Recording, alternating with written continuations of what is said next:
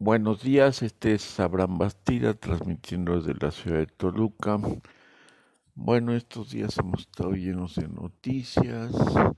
El COVID ya nos mató a muchos, muchos amigos. Ah, hay una guerra en Rusia entre el COVID, entre Ucrania y Rusia. Y bueno, pues hay muchos problemas, la gente está muy alterada. Eso nos permite pensar que hay necesidad de regresar a algunos esquemas morales, sociológicos y mm, filosóficos relacionados con lo que está pasando en prácticamente todos los países, el Internet nos ha traído una gran cantidad de información, pero al mismo tiempo eso altera mucho a la gente porque hay un cambio demasiado rápido.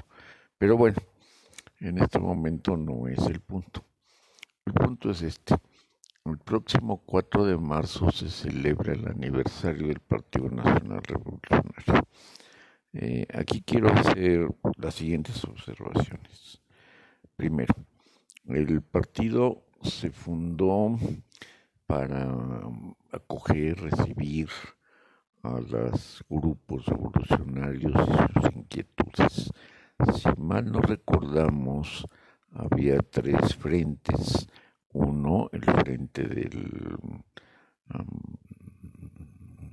que sería del oriente, eh, que era el frente de Carranza y sus grupos, eh, que traían una yo diría que una disciplina y una mística que venía, si bien es cierto, también del porfirismo, venía también de, de, cobijar a través de la constitución de 1917 a diferentes este, inquietudes que tenían en esa zona. Por el otro lado venía un grupo de armado también con Francisco Villa, que no traía una agenda que a mi juicio es muy importante. Eh, y después, por el otro lado, en el grupo del oeste, se empezó a formar un grupo de revolucionarios sonorenses, al que se le conoció con el nombre del del, del grupo de Agua Prieta. Y por alguna razón, en el grupo de Agua Prieta intervinieron de la Huerta Obregón Calles, eh, cobijados aparentemente por un gobernador maiquetía, eh, y que también traían su propia agenda revolucionaria. Pero observemos cómo es México. Del lado oeste eran ranchos, si bien es cierto, eran campesinos, este, eran gente pues con más preparación, eh, porque unos eran maestros rurales, otros eran eh, pequeños propietarios. en el centro yo creo que fue una auténtica revolución popular, pero sin una agenda. Y en el, en el este, que ya les platicaba, eh, otro gobernador que había sido el propio Carranza, que también traía su agenda. Y no debemos olvidar que en esta justa también estaba don Abraham González, que era el que había protegido a, Pancho Villa. Bueno, por alguna razón, en el Estado de México había un grupo de hermanos, don Abundio Gómez, don Filiberto Gómez, eh, que se habían formado a la sombra de, sus trabajos y sus actividades en el oro. Uno de sus padrinos era don, don Agustín Gascamireles. Ese es un tema que la gente del oro y la gente del Estado de México hemos investigado poco. Pero bueno, él acabó siendo el gobernador y acabó siendo uno de los organizadores de la, del PRI, del Partido Nacional Revolucionario. Y de esto vamos a platicar hoy. Casualmente, ayer encontré toda la documentación de, del partido, que es muchísima, se la repartí a mis amigos, los, a los que tengo en alta consideración por su inteligencia, pero ahora mismo les quiero eh, leer la intervención de don Filiberto Gómez y bueno, pues ya seguiremos platicando estos temas. Sesión del día 2. Nombramiento de comisiones. Proposiciones de los delegados. Adiciones diversas. Discursos de los ciudadanos Filiberto Gómez y Manlio Fabio Altamirano. La sesión del día 2 de marzo, ya con un quórum de 950 delegados, se abrió con el siguiente discurso del presidente de la Convención Filiberto Gómez, señores delegados de la Convención Nacional, ayer por haberme encontrado enfermo, no pude, como lo deseaba, hacer uso de la palabra para manifestar a todos ustedes, compañeros míos, el agradecimiento profundo por la confianza que habéis depositado en este hombre humilde, pero que es vuestro compañero y que está solidarizado con vosotros. La reacción agorera había manifestado sus temores de que la Convención Nacional del Partido Nacional Revolucionario llevará a cabo sus trabajos en un ambiente netamente revolucionario, y lanzó a los cuatro vientos su deseo de desvirtuar el anhelo, el entusiasmo y el optimismo revolucionario que nos ha juntado en este lugar. Por ello, compañeros, debemos de felicitarnos, porque la reacción tratará siempre de dividir el elemento revolucionario, pero nosotros, compenetrados por las enseñanzas de nuestro gran desaparecido, el general Álvaro Obregón, y de nuestro gran maestro, el general Plutarco Elías Calles, sabremos presentar un solo frente a esta reacción y sabremos demostrar al pueblo revolucionario y a nuestros enemigos que tenemos la suficiente capacidad para discutir serenamente los problemas que atañen al desenvolvimiento de la nación. Yo vengo aquí a felicitar muy sinceramente a todos y a cada uno de los miembros delegados, representantes de los distintos partidos políticos revolucionarios del país, y os vengo a felicitar porque habéis dado una, una demostración palmaria de la comprensión que tenéis de la responsabilidad que pesa sobre nuestros espíritus y sobre nuestros corazones. Y yo ya no os exhorto, porque veo que estáis cumpliendo con un deber, con el deber impuesto por la Revolución Mexicana. Veo con toda serenidad habéis venido a cumplir con el deber que os han impuesto a vuestros partidos. Sabed, compañeros, que el que habla es un modesto campesino que viene aquí a solidarizarse con nosotros, con vosotros, que viene aquí a aceptar las responsabilidades tal como vengan, que está dispuesto a aceptarlas para que la revolución lleve a la cristalización más pura. Sus ideales y creo que unificados como estamos, la reacción no tendrá otra cosa que hacer sino reconocer que es torpe y que es débil y que no podrá jamás no solamente derrotarnos, sino que ni siquiera hacer mella en nuestras filas. Aplausos.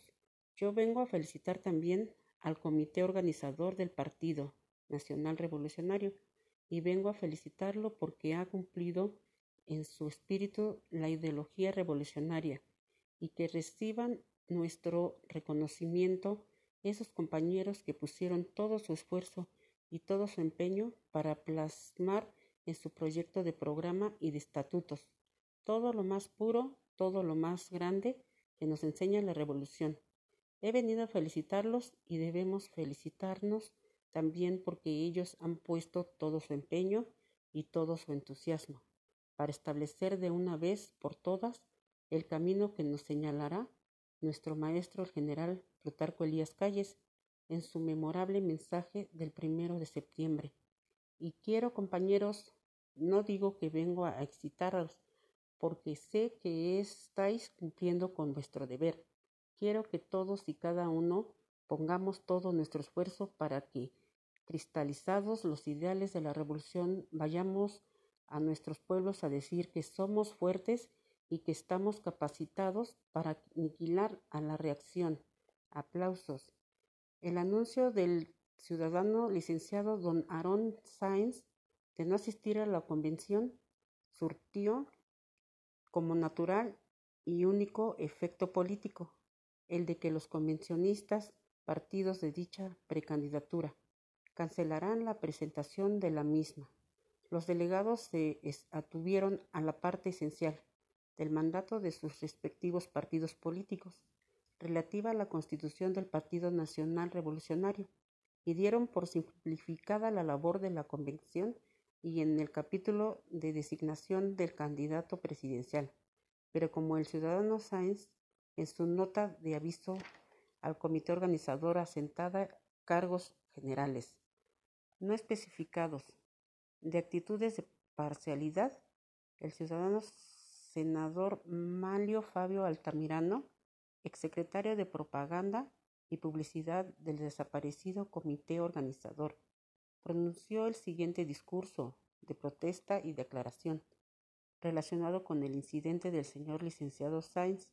Compañeros delegados, yo me había puesto no abordar la tribuna de esta asamblea mientras no se trataran los puntos del programa de principios que tenemos que discutir, pero mi espíritu luchador por temperamento, mi carácter rebelde por naturaleza, mi honradez que nadie puede poner en duda, porque todos me conocen de sobra. Se revelan ante las torpes palabras del ciudadano Aaron Sainz, quien veinte minutos antes de la convención constitutiva nos lanzó el cargo de parcialidad a los miembros del comité organizador.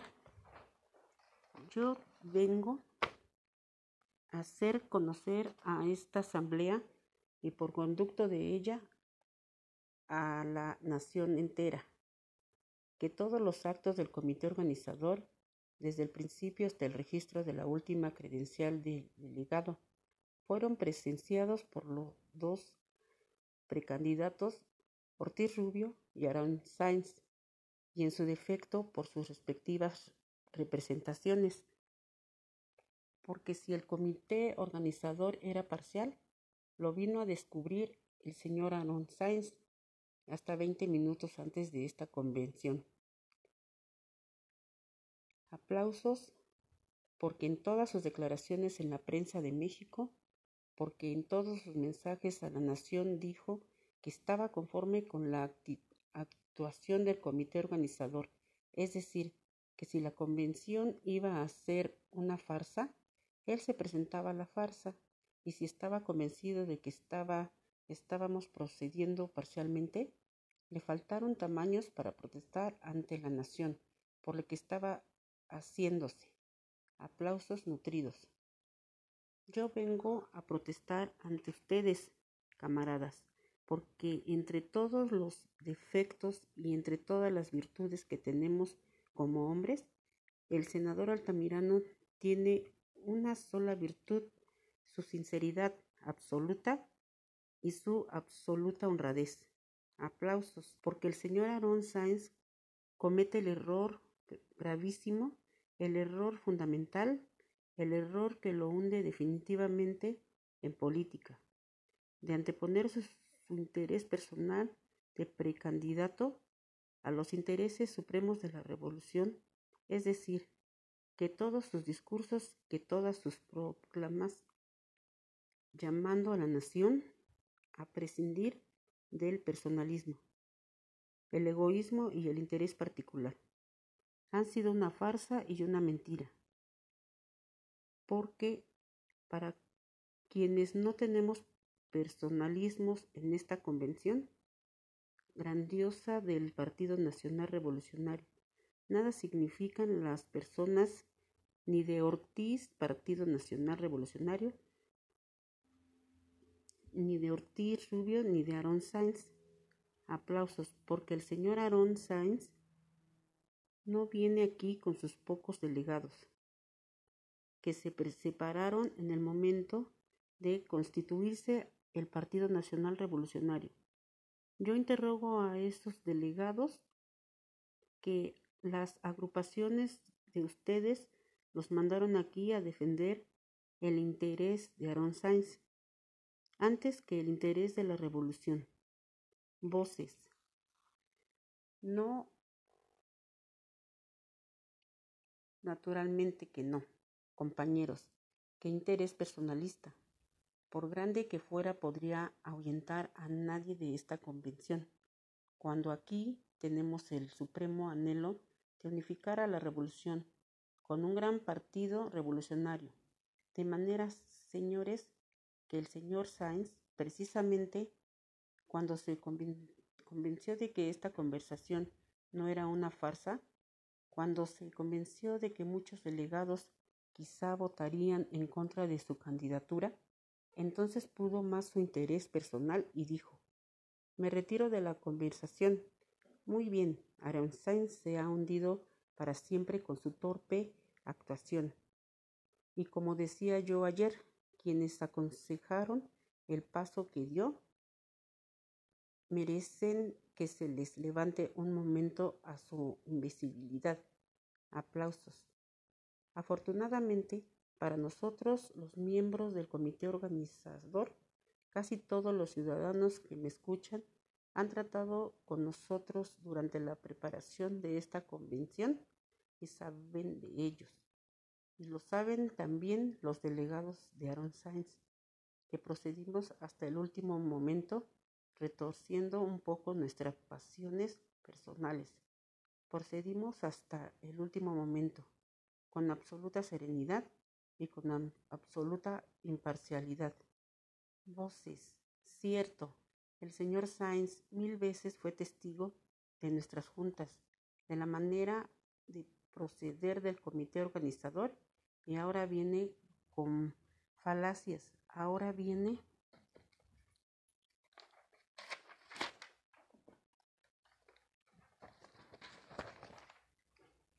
con torpes razones a querer hacer creer a la nación que se está haciendo una farsa en esta asamblea. Pero la nación le va a contestar, señora Aaron Sainz, que usted es tan inocente que hasta veinte minutos antes de la convención se dio cuenta de la farsa. Si es usted tan inocente, no tiene facultades para ser presidente de la República. Aplausos ruidosos. Después de esta aclaración, camaradas a trabajar. El mejor bofetón que vamos a dar a los intereses personalistas defendidos por disidentes es discutir aquí un programa radical de principios que será la bandera, la inmaculada bandera del Partido Nacional Revolucionario. Aplausos. Sobre el mismo tópico hizo un uso de la palabra el ciudadano delegado don José H. Castro. La secretaria de la mesa directiva da lectura a los mensajes de la adhesión de saludo.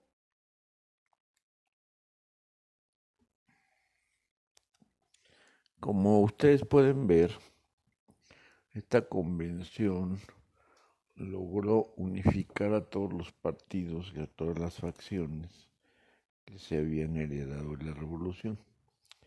Esto es muy importante porque en un país hegemónico o de gobierno hegemónico no podemos romper la estructura de un día para otro.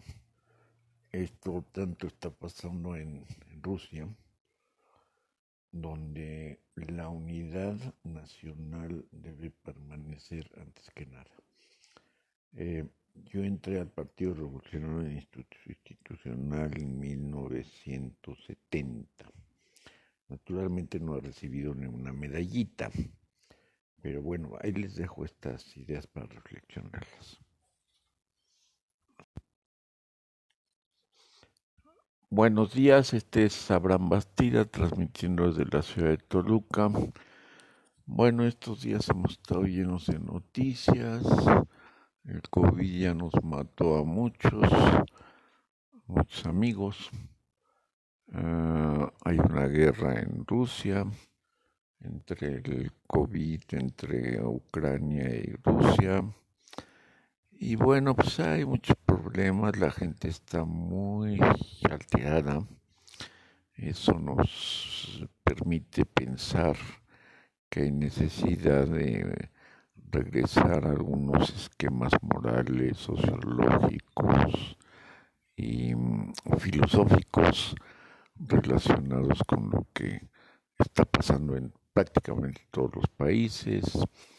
El Internet nos ha traído una gran cantidad de información, pero al mismo tiempo eso altera mucho a la gente porque hay un cambio demasiado rápido. Pero bueno, en este momento no es el punto. El punto es este. El próximo 4 de marzo se celebra el aniversario del Partido Nacional Revolucionario. Eh, aquí quiero hacer las siguientes observaciones.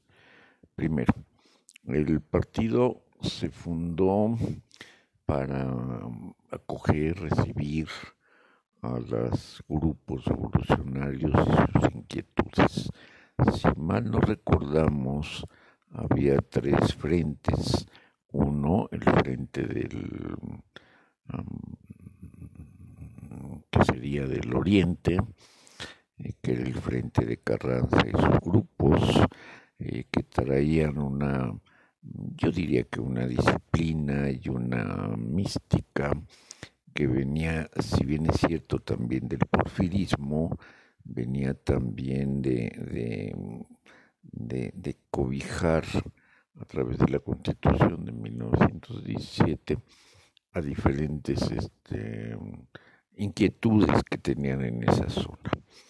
Por el otro lado venía un grupo de armado también con Francisco Villa, que no traía una agenda que a mi juicio es muy importante. Eh, y después, por el otro lado, en el grupo del oeste, se empezó a formar un grupo de revolucionarios sonorenses, al que se le conoció con el nombre del gobernador del, del grupo de Agua Prieta. Y por alguna razón, en el grupo de Agua Prieta intervinieron de la Huerta Obregón Calles, eh, cobijados aparentemente por un gobernador maiquetía, eh, y que también traían su propia agenda revolucionaria. Pero observemos cómo es México. Del lado oeste eran ranchos, si bien es cierto, eran campesinos, este, eran gente pues con más preparación, eh, porque unos eran maestros rurales, otros eran eh, pequeños propietarios. en el centro yo creo que fue una auténtica revolución popular, pero sin una agenda. Y en el, en el este, que ya les platicaba, eh, otro gobernador que había sido eh, el propio Carranza, que también traía su agenda. Y no debemos olvidar que en esta justa también estaba don Abraham González, que era el que había protegido a, Pancho Villa. Bueno, por alguna razón, en el Estado de México había un grupo de hermanos, don Abundio Gómez, don Filiberto Gómez, eh, que se habían formado a la sombra de, sus trabajos y sus actividades en el oro. Uno de sus padrinos era don, Agustín Gascamireles. Ese es un tema que la gente del oro y la gente del Estado de México se ha investigado poco. Pero bueno, él acabó siendo el gobernador y acabó siendo uno de los organizadores de la, del PRI, del Partido Nacional Revolucionario. Y de esto vamos a platicar hoy. Casualmente, ayer encontré toda la documentación de, del partido, que es muchísima. Se la repartí a mis amigos, los, a los que tengo en alta consideración por su inteligencia. Pero ahora mismo les quiero eh, leer la intervención de don Filiberto Gómez y bueno, pues ya seguiremos platicando estos temas. Sesión del día 2. Nombramiento de comisiones. Proposiciones de los delegados. Adiciones diversas. Discursos de los ciudadanos Filiberto Gómez y Manlio Fabio Altamirano. La sesión del día 2 de marzo, ya con un quórum de 950 delegados, se abrió con el siguiente discurso del presidente de la Convención, Filiberto Gómez. Señores delegados de la Convención Nacional, ayer por haberme encontrado enfermo, no pude, como lo deseaba, hacer uso de la palabra para manifestar a todos ustedes, compañeros míos, el agradecimiento profundo por la confianza que habéis depositado en este hombre humilde, pero que es vuestro compañero y que está solidarizado con vosotros. La reacción agorera había manifestado sus temores de que la Convención Nacional del Partido Nacional Revolucionario llevará a cabo sus trabajos en un ambiente netamente revolucionario, y lanzó a los cuatro vientos su deseo de desvirtuar el anhelo, el entusiasmo y el optimismo revolucionario que nos ha juntado en este lugar. Por ello, compañeros, debemos de felicitarnos, porque la reacción tratará siempre de dividir el elemento revolucionario, pero nosotros, compenetrados por las enseñanzas de nuestro gran desaparecido, el general Álvaro Obregón, y de nuestro gran maestro, el general Plutarco Elías Calles, sabremos presentar un solo frente a esta reacción y sabremos demostrar al pueblo revolucionario y a nuestros enemigos que tenemos la suficiente capacidad para discutir serenamente los problemas que atañen al desenvolvimiento de la nación. Yo vengo aquí a felicitar muy sinceramente a todos y a cada uno de los miembros delegados, representantes de los distintos partidos políticos revolucionarios del país, y os vengo a felicitar porque habéis dado una, una demostración palmaria de la comprensión que tenéis de la responsabilidad que pesa sobre nuestros espíritus y sobre nuestros corazones. Y yo ya no os exhorto, porque veo que estáis cumpliendo con un deber, con el deber impuesto por la Revolución Mexicana. Veo con toda serenidad habéis venido a cumplir con el deber que os han impuesto a vuestros partidos. Sabed, compañeros, que el que habla es un modesto campesino que viene aquí a solidarizarse con nosotros, con vosotros, que viene aquí a aceptar las responsabilidades tal como vengan, que está dispuesto a aceptarlas para que la revolución lleve a la cristalización más pura. Sus ideales y creo que unificados como estamos, la reacción no tendrá otra cosa que hacer sino reconocer que es torpe y que es débil y que no podrá jamás no solamente derrotarnos, sino que ni siquiera hacer mella en nuestras filas. Aplausos. Yo vengo a felicitar también al comité organizador del Partido Nacional Revolucionario y vengo a felicitarlo porque ha cumplido en su espíritu la ideología revolucionaria y que reciban nuestro reconocimiento esos compañeros que pusieron todo su esfuerzo y todo su empeño para plasmar en su proyecto de programa y de estatutos, todo lo más puro, todo lo más grande que nos enseña la revolución. He venido a felicitarlos y debemos felicitarnos también porque ellos han puesto todo su empeño y todo su entusiasmo para establecer de una vez por todas el camino que nos señalará nuestro maestro el general Plutarco Elías Calles en su memorable mensaje del primero de septiembre. Y quiero, compañeros, no digo que vengo a excitaros, porque sé que estáis cumpliendo con vuestro deber.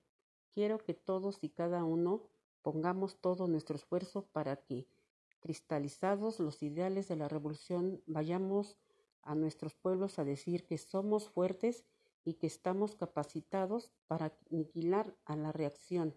Aplausos. El anuncio del ciudadano licenciado don Aaron Sáenz de no asistir a la convención surtió como natural y único efecto político, el de que los convencionistas partidos de dicha precandidatura cancelarán la presentación de la misma. Los delegados se atuvieron a la parte esencial del mandato de sus respectivos partidos políticos, relativa a la constitución del Partido Nacional Revolucionario, y dieron por simplificada la labor de la convención y en el capítulo de designación del candidato presidencial. Pero como el ciudadano Sáenz, en su nota de aviso al comité organizador asentada cargos generales, no especificados, de actitudes de parcialidad, el ciudadano senador Malio Fabio Altamirano, exsecretario de Propaganda y Publicidad del desaparecido comité organizador, pronunció el siguiente discurso de protesta y declaración relacionado con el incidente del señor licenciado Sainz.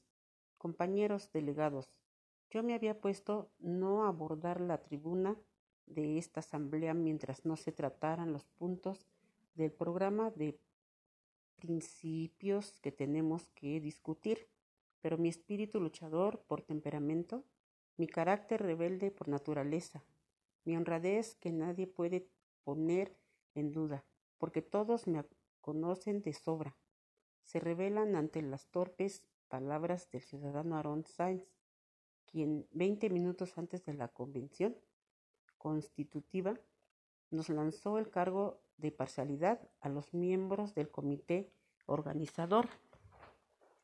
Yo vengo a hacer conocer a esta asamblea y por conducto de ella a la nación entera que todos los actos del comité organizador, desde el principio hasta el registro de la última credencial del delegado, fueron presenciados por los dos precandidatos Ortiz Rubio y Aaron Sainz, y en su defecto por sus respectivas representaciones.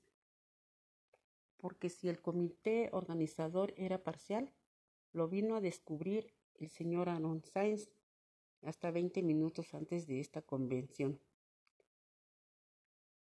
Aplausos porque en todas sus declaraciones en la prensa de México, porque en todos sus mensajes a la nación dijo que estaba conforme con la actuación del comité organizador, es decir, que si la convención iba a ser una farsa, él se presentaba a la farsa, y si estaba convencido de que estaba, estábamos procediendo parcialmente, le faltaron tamaños para protestar ante la nación por lo que estaba haciéndose. Aplausos nutridos. Yo vengo a protestar ante ustedes, camaradas, porque entre todos los defectos y entre todas las virtudes que tenemos como hombres, el senador Altamirano tiene una sola virtud, su sinceridad absoluta y su absoluta honradez. Aplausos, porque el señor Aaron Sáenz comete el error gravísimo, el error fundamental, el error que lo hunde definitivamente en política, de anteponer su su interés personal de precandidato a los intereses supremos de la revolución, es decir, que todos sus discursos, que todas sus proclamas, llamando a la nación a prescindir del personalismo, el egoísmo y el interés particular, han sido una farsa y una mentira, porque para quienes no tenemos personalismos en esta convención grandiosa del Partido Nacional Revolucionario. Nada significan las personas ni de Ortiz, Partido Nacional Revolucionario, ni de Ortiz Rubio, ni de Aaron Sainz. Aplausos, porque el señor Aaron Sainz no viene aquí con sus pocos delegados, que se separaron en el momento de constituirse el Partido Nacional Revolucionario. Yo interrogo a estos delegados que las agrupaciones de ustedes los mandaron aquí a defender el interés de Aaron Sainz antes que el interés de la revolución. Voces. No, naturalmente que no, compañeros. ¿Qué interés personalista? por grande que fuera, podría ahuyentar a nadie de esta convención, cuando aquí tenemos el supremo anhelo de unificar a la revolución con un gran partido revolucionario.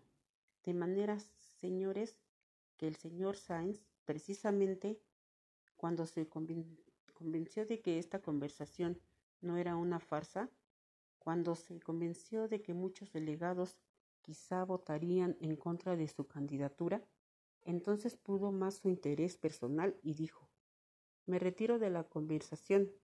Muy bien, Sainz se ha hundido para siempre con su torpe actuación. Y como decía yo ayer, quienes aconsejaron el paso que dio merecen que se les levante un momento a su invisibilidad. Aplausos. Afortunadamente, para nosotros, los miembros del comité organizador, casi todos los ciudadanos que me escuchan han tratado con nosotros durante la preparación de esta convención y saben de ellos. Y lo saben también los delegados de Aaron Sainz, que procedimos hasta el último momento retorciendo un poco nuestras pasiones personales. Procedimos hasta el último momento, con absoluta serenidad y con absoluta imparcialidad. Voces, cierto, el señor Sainz mil veces fue testigo de nuestras juntas, de la manera de proceder del comité organizador y ahora viene con falacias, ahora viene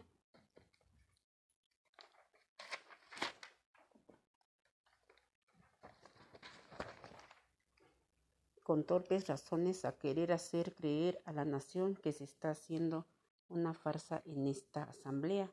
Pero la nación le va a contestar, señora Aaron Sainz, que usted es tan inocente que hasta veinte minutos antes de la convención se dio cuenta de la farsa. Si es usted tan inocente, no tiene facultades para ser presidente de la República. Aplausos ruidosos. Después de esta aclaración, camaradas a trabajar. El mejor bofetón que vamos a dar a los intereses personalistas defendidos por disidentes es discutir aquí un programa radical de principios que será la bandera, la inmaculada bandera del Partido Nacional Revolucionario. Aplausos. Sobre el mismo tópico hizo un uso de la palabra el ciudadano delegado don José H. Castro. La secretaria de la mesa directiva da lectura a los mensajes de la adhesión de saludo.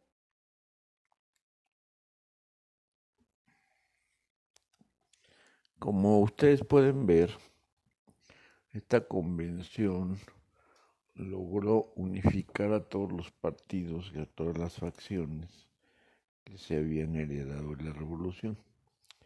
Esto es muy importante porque en un país hegemónico o de gobierno hegemónico no podemos romper la estructura de un día para otro. Esto tanto está pasando en, Rusia, donde la unidad nacional debe permanecer antes que nada. Eh, yo entré al Partido Revolucionario Institucional en 1970. Naturalmente no he recibido ni una medallita, pero bueno, ahí les dejo estas ideas para reflexionarlas.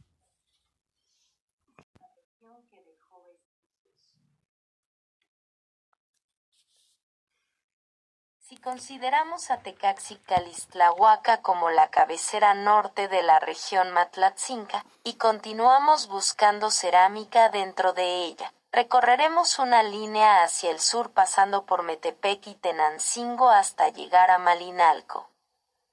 Por el occidente, en Valle de Bravo, zona poco explorada, los señores Noguera, Cornejo y la doctora Florencia Müller han encontrado cerámica también preclásica, por lo que vemos que esta región occidental del Valle de Toluca fue sede de numerosos pueblos que ocuparon esta fértil e importante región comercial y punto de contacto entre las gentes de Tierra Caliente del Sur y los terascos del norte, amén de gentes del oriente cuya influencia pasaba a través del Valle de México. Es obvio al tratar de la época preclásica en la región toluqueña, tener presente que sus características son las de toda Mesoamérica, en la técnica de la fabricación de cacharros, utensilios y figurillas. Visto así, nos da ya un precedente cultural para las siguientes épocas. La, plaza en la que se encuentra situado el Calmecac me parece también muy análogo a la ciudadela de Teotihuacán, claro está, en menores proporciones. En el extremo sur del paralelogramo que constituye esta plaza, se encuentran una serie de cuartos muy parecidos al edificio que en Xochicalco se conoce como laberinto. Para resumir las épocas de construcción de Calistlahuaca, Marquina señala cuatro a saber. La primera caracterizada por núcleo de piedra unida con lodo y revestida con piedra de cantería labrada. 2. Época tolteca. En materia de arquitectura tenemos el templo circular dedicado al dios Quetzalcoatl Ejecatl, y cuyo culto acusa una fuerte corriente cultural tolteca. La época tolteca, caracterizada ya por los estudiosos como una etapa clave en la historia de México, es para el Valle de Toluca una época sui generis. En el campo de la historia hemos encontrado datos que nos demuestran una estrecha relación entre Tula y la región toluqueña, ya que es lógico pensar que si un pueblo recibe influencias materiales de otro, las reciba también culturales, y Tula ejercía influencias diversas sobre la región de Toluca. Tula se extinguió no sin haber dejado semillas por diversos lugares. Es muy probable que gentes toltecas colonizaran ciertas regiones, o bien que debido al comercio, se establecieran mercaderes en centros de actividad comercial, un ejemplo puede ser Toluca. Producto de este establecimiento y trasplante de gentes toltecas al valle de Toluca, fue la princesa Azcatlzochitl, hija de Pochotl y Toxochipantzin, casada con Nopaltzin, hijo a su vez del gran Chichimeca Solotl. Uno esta unión contribuye a incorporar la cultura tolteca al naciente señorío chichimeca. La princesa Azcatlzochitl fue traída para su boda, según Istrilzochitl, de Toluca, dos Torquemada, por su parte, afirma que esta doncella fue educada por su madre en Tlaximaloya, al poniente de la Ciudad de México, y vivió siempre con suma pobreza. Tres por lo que debe deducirse que sabía hacer y laboraba diariamente todos los quehaceres de las mujeres toltecas. Hilar, hacer cacharros, comida y quizá un poco de agricultura, por lo que llevó a su matrimonio como dote magnífica todo el acervo. De la cultura tolteca de sus antepasados, que contrastaba con la vida de cazadores que todavía subsistía entre las gentes de Solotl, y no fue, sino hasta el tiempo de Nopalzin, que los chichimecas adoptaron la agricultura, cambiaron las pieles de animales por telas de algodón para sus vestidos, etc. En suma, empezaron a toltequizarse. 4. El valle de Toluca fue, pues, un centro donde la cultura tolteca sobrevivió guardando sus tesoros incalculables, para aportarlos una vez que el imperio chichimeca se hubo establecido, como atinadamente lo ha hecho observar el profesor Jiménez Moreno. 1 Istlilxochitl y P 96 2 Istlilxochitl y P 96 3 Torquemada y P 56, actualmente Taximaroa o Ciudad Hidalgo 4 Torquemada y P 67. 3. Época chichimeca. Como se ve por lo que dice Iztlilxochitl, algunos caballeros toltecas de Culhuacán dieron razón a los súbditos de Solotl de la situación del valle y le aconsejaron poblarse en Tenayuca. El mismo cronista relata que cuando Solotl edificaba esta ciudad, en el año 1015,5 determinó explorar la tierra y tomar posesión de ella, ya que quería extender su imperio de mar a mar, para lo cual envió a algunos vasallos. La posición del Valle de Toluca podría colocarse, primero, parte integrante y muy principal del imperio tolteca. Después, y no apartándose del linaje de éste, emparentada con los principales caudillos chichimecas, casamiento de Azcaxochitl y Nopalsin, y los señores mencionados en el Códice García Granados. Durante la solidificación del imperio chichimeca y formación o surgimiento de nuevos señoríos, emparentó, si no directe, si cultural o social con Azcapotzalco, como a continuación se verá. Época tepaneca. Las constantes noticias de las relaciones, afinidades étnicas, lingüísticas, y contactos históricos entre matlatzincas y tepanecas, nos ha llevado a mirar el periodo que comprende desde antes de la llegada de Solotl al Valle de México, hasta la caída de Azcapotzalco en 1428. Tomaremos primeramente la parte etnológica trabajada por Carrasco Pisana, la cual utilizaremos únicamente como firme base de influencia cultural entre Toluca y Azcapotzalco, sin poder precisar desde cuándo existe tal influencia. El hecho de que los tepanecas y matlatzincas pertenezcan a la familia otomiana y de que en Azcapotzalco se hubieran hablado los mismos idiomas en el valle de Toluca, Seis es ya un fuerte argumento para asegurar el contacto entre ambos pueblos, pero se sabe que adoraban los mismos dioses, y que, precisamente el señor principal de Azcapotzalco era el que hablaba Matlatzinca. Ya no puede atribuirse únicamente el comercio o relaciones de vecindad, este contacto. La influencia religiosa plantea problemas de relaciones más estrechas entre estos pueblos. Varios dioses eran adorados tanto en Azcapotzalco como entre los matlatzincas como por ejemplo, Otonteuctli, principal dios de los otomianos, dios del fuego y señor de los muertos. Su fiesta era llamada en mexicano Socotl Huesi o también Gran Fiesta de los Muertos, Yoimicailuitl.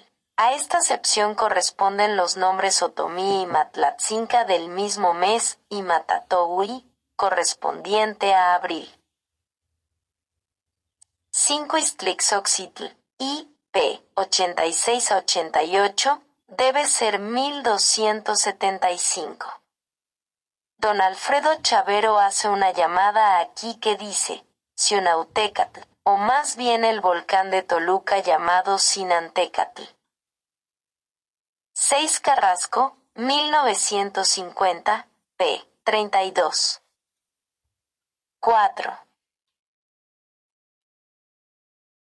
El profesor Jiménez Moreno ha hecho notar que es probable que Azcapotzalco y Toluca usaran el mismo cal, o sea, el Matlatzinca, ya que ha encontrado que algunas fechas del anónimo de Tlatelolco pueden ser convertidas a fechas cristianas de acuerdo con el sistema Matlatzinca y que, como la fuente antes antes mencionada fue escrita por gente de Tlatelolco y esta a su vez era la que guardaba. Mejor las tradiciones de Azcapotzalco nos da una genealogía de los señores muy completa. No es nada remoto que al escribir su historia utilizaran el sistema Matlatzinca usado también en Azcapotzalco. Así pues, Toluca fue unas veces aliada de los texcocanos y otras tributaria de los tepanecas, seguramente hasta la caída de Tesosomoc en que todas las posesiones de este señor se dispersaron, siendo conquistadas poco a poco por la naciente Triple Alianza. Época mexica. Parece que durante la época de Axayacatl hubo un encuentro preliminar a la gran lucha entre mexicas y matlatzincas por el año 6 Tecpatl, 1472,7 cerca de Salatlaco. García Payón se basa en el Códice Telleriano y en Orozco y Berra, sin comentar el hecho.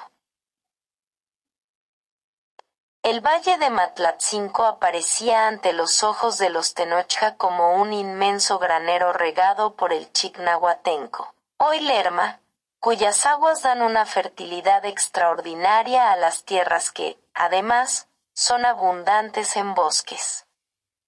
La proximidad con las tierras michoaques era otro motivo por el cual esta región fue codiciada para la cadena de triunfos que con Tenochtitlán a la cabeza había alcanzado la Triple Alianza.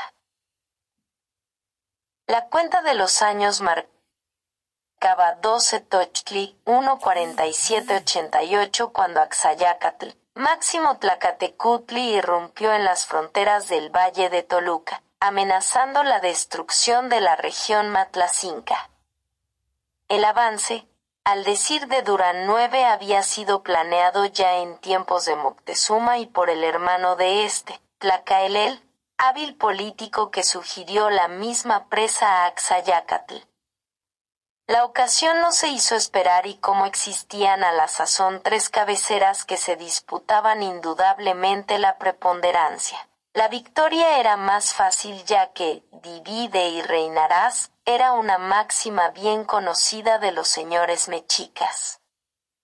Las crónicas de Durán y Tesosomocties nos dicen que los señores de Toluca, Matlatzinco y Tenancinco estaban en disputas. En la primera gobernaba Chimaltecutli, en la segunda Chalchiuquiau y en la última Tesosomoctli. Los hijos del señor toluqueño molestaban a los de Tenancingo, por lo cual éste se quejó ante Axayacatl, quien prometió ayudarle.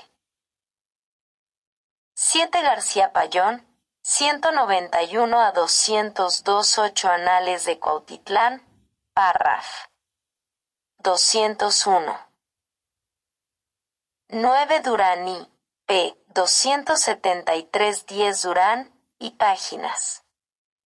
271 a 280. 5. La actitud con que los señores de Toluca y Matlatzinco recibieron la noticia nos demuestra que los Tenochca, a pesar de lo imperativos que eran, no habían logrado hasta la época de Axayacatl sojuzgar el valle de Toluca ya que los toluqueños respondieron a la demanda en esta forma. Parece que venís a mandarnos más que a rogarnos. Yo hablaré a mis principales y veré lo que les parece en lo que pedís. Y haciendo junta y tomando parecer salió determinado, de común consejo, que ellos no tenían en sus montes y pertenencias la madera que les pedían, que les perdonasen, que no la podían dar. Esta respuesta enojó mucho a Axayacatl, quien fue presuroso a pedir consejo a Tlacaelel, el cual dijo que temía a la insubordinación de esos pueblos por no haberlos sujetado desde tiempos de Moctezuma y Luicamina. La guerra, pues, estaba en pie. Hemos hecho alusión antes a los motivos que originaron la guerra, ambición de los tenocas y división entre los toluqueños. Respecto a esta rivalidad, los documentos, que vacían las declaraciones de viejos pobladores del lugar quienes habían oído decir a sus padres y abuelos que se confabularon los señores principales en contra del señor de Calistlahuaca, que parece haber sido el más poderoso, y este señor se quejó con Axayacatl pidiéndole ayuda en contra de sus enemigos. Sobre este punto discrepan algunos testigos, pues unos dicen que era el señor de Toluca el principal, y otros el de Calistlahuaca. Marcharon todos al ataque cuando se encontraron con los de Toluca que enojados exclamaron ¿Qué es esto mexicanos? ¿A qué ha sido vuestra venida? ¿Quién os fue a llamar? Venís a vender vuestras vidas. Engañados debéis de venir, debéis saber el valor de los matlatzincas, que no tenemos igual ni hay fuerzas que nos sobrepujen. Axayacatl arengó a su ejército integrado por mexicanos, texcocanos, tepanecas y chinampanecas y los cuatro señoríos de Culhuacán, Iztapalapan, Mexicatzinco y Visilopochco, y juntos arremetieron en contra de los matlatzincas a una señal de Tesosomoctli, señor de Tenancinco, quien espera ansioso. La victoria decisiva fue de los ejércitos confederados que penetraron a Toluca llevándose del templo principal al dios Colzin al tiempo que dejaban su recinto envuelto en llamas. Inmediatamente el triunfo se le comunicó a Tlacaelel, quien preparó el recibimiento del dios cautivo, del rey victorioso y de los prisioneros destinados al sacrificio. Una vez llegado a su metrópoli Axayacatl, ante una imagen de Huitzilopochtli dio gracias por la victoria y por haberle salvado la vida. Con sus propias manos sacrificó ante el ídolo varias codornices. Los prisioneros fueron alistados para sacrificarlos en la fiesta Tlatlauquitescatl 11. 11 Durán, 283. 6. Axayacatl murió en dos Calai, 1481, dejando el territorio Matlatzin caminado por colonos de la Confederación Tacuba México-Texcoco pero a pesar de la influencia de estos, muchos pueblos se mantenían rebeldes disgustados por la opresión mexica y por la ayuda que Chimaltecutli, señor de Toluca y Calistlahuaca, prestaba a los invasores. Los inconformes fueron Tecaxic, Sinacantepec, Tlacotepec y Teotenango, poblaciones a las que combatió el mismo Tizac, monarca que sustituyó a Axayacatl 12 Chimaltecutli, en venganza a la rebeldía que habían mostrado estos pueblos, quemó sus templos. Seguramente la posición del señor toluqueño no era muy estable puesto que Tizac ordenó que fuera enviado a Chalco. Conquista. Al parecer, dos días después de la noche triste 13 se presentaron ante Cortés mensajeros de Cuernavaca, para quejarse de las fechorías que sus vecinos, los de Malinalco, les hacían, porque los de Cuernavaca se habían declarado amigos de los españoles, y los de Malinalco eran aliados de Cuauhtémoc. 14. Cortés, que siempre aprovechó las ocasiones propicias para hacer aliados, y a la vez mostrar su superioridad, envió ochenta peones y diez de a caballo, con Andrés de Tapia, capitán, quien ayudado por los mismos de Cuernavaca marchó hacia Malinalco, y estando cerca de ahí, entre un pueblo pequeño y Cuernavaca, encontró al enemigo, entablándose la lucha, y huyendo los de Malinalco hasta su cerro, perseguidos por los españoles y amigos de estos. Como los malinalcas se refugiaron en sitios inaccesibles para los caballos, Tapia optó por regresar, ya que solo llevaba término de diez días para esa campaña, no sin antes destruir todo lo que estuvo a su alcance. Dos días después del regreso de Tapia, Cortés volvió a tener quejas de esa región. Llegaron otros mensajeros de Toluca quejándose de los matlatzincas sus vecinos, que les habían hecho muchos agravios e impedido el socorro que traían en favor de los nuestros, lo cual creyó Cortés fácilmente porque habían enviado decir los mexicanos que vendrían los matlatzincas, hombres valerosos, y los destruirían. 15. Gonzalo de Sandoval fue el encargado esta vez de la maniobra, ayudado por dieciocho hombres de a caballo, cien infantes, indios aliados que con todos los que había en Toluca llegaban a sesenta mil. Bernal anota que él estuvo en la campaña que Gonzalo de Sandoval emprendió contra los de Matlatzinco, y es el único autor que menciona el parentesco entre los señores de Matlatzinco y Moctezuma II, y los de Malinalco con Cuauhtémoc. Los de Matlatzinco aspiraban a suceder a Moctezuma Xocoyotzin en el gobierno de 12 García Payón, Tecaxi Calistlahuaca, 212 a 1413 Cortés. Cartas, 235. Carta fechada en Coyoacán el 15 de mayo de 1522 14 Iztlilxochitl y 370 15 Iztlilxochitl y 370. Cortés dice que eran otomíes, esclavos de la ciudad, 237. 7. Tenochtitlán, por ser familiares muy cercanos.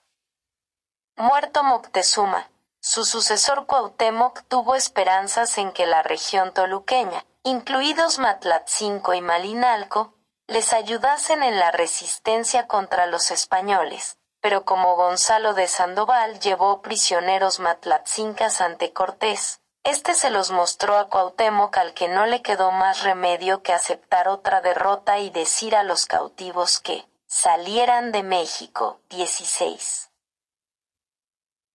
Bernal también anota que en el escudo de armas que le fue dado a Cortés estaban las cabezas de siete señores a los que había hecho vasallos el conquistador, entre los que se encontraba el de Matalcingo, hijo de una hermana de Moctezuma. 17. Otro testigo, Miguel Mazagotl, principal de Metepec, que nos da el mismo relato, variando únicamente en que después del encuentro en el río Chignahuatenco, se dirigieron al cerro de Toluca, donde vivía Tochcoyotzin.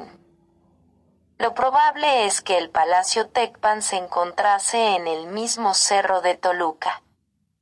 Nicolás de Aguilar sigue relatando que Cortés y los españoles estuvieron cerca de 10 a 12 días en casa de Tochcoyotzin y este mostró deseos de ser bautizado, lo cual halagó mucho a Cortés quien le puso su nombre y lo visitó como español, dándole una espada dorada y un sombrero de seda con cinta de oro. La indumentaria incluía también una capa colorada 18.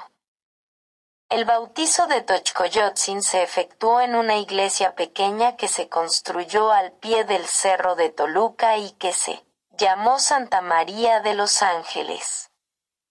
Como Tochcoyotzin se quejó ante Cortés de que los mexicanos cultivaban y usurpaban sus tierras, el marqués hizo principal a Tochcoyotzin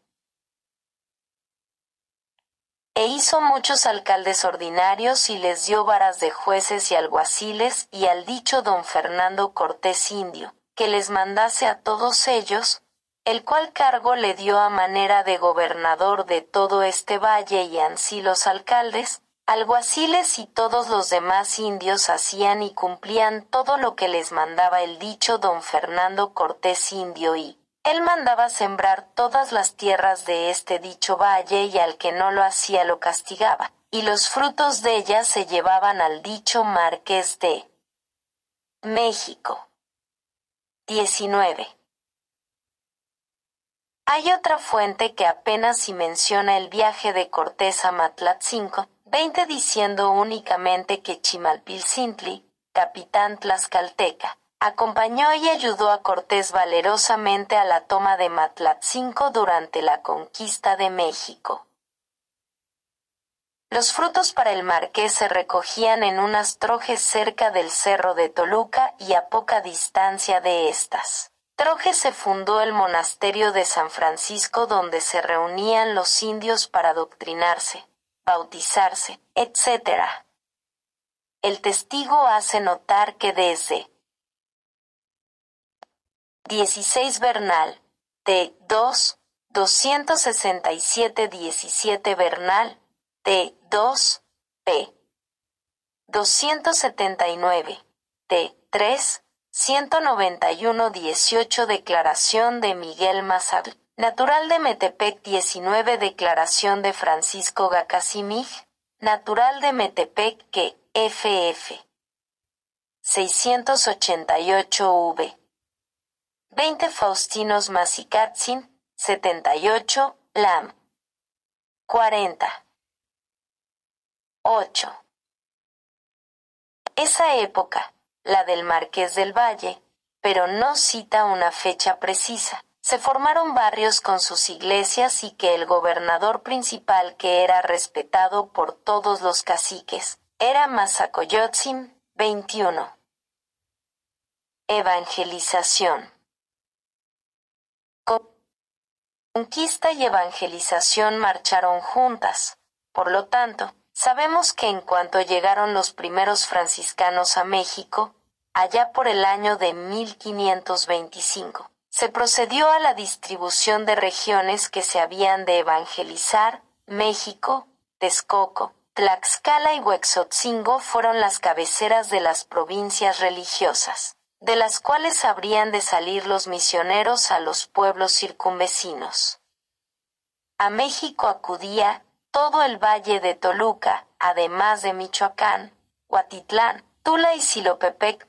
22 La región era muy extensa, pero a medida que el número de frailes aumentó, estableciéronse nuevos conventos que pudieron atender más de cerca las dilatadas provincias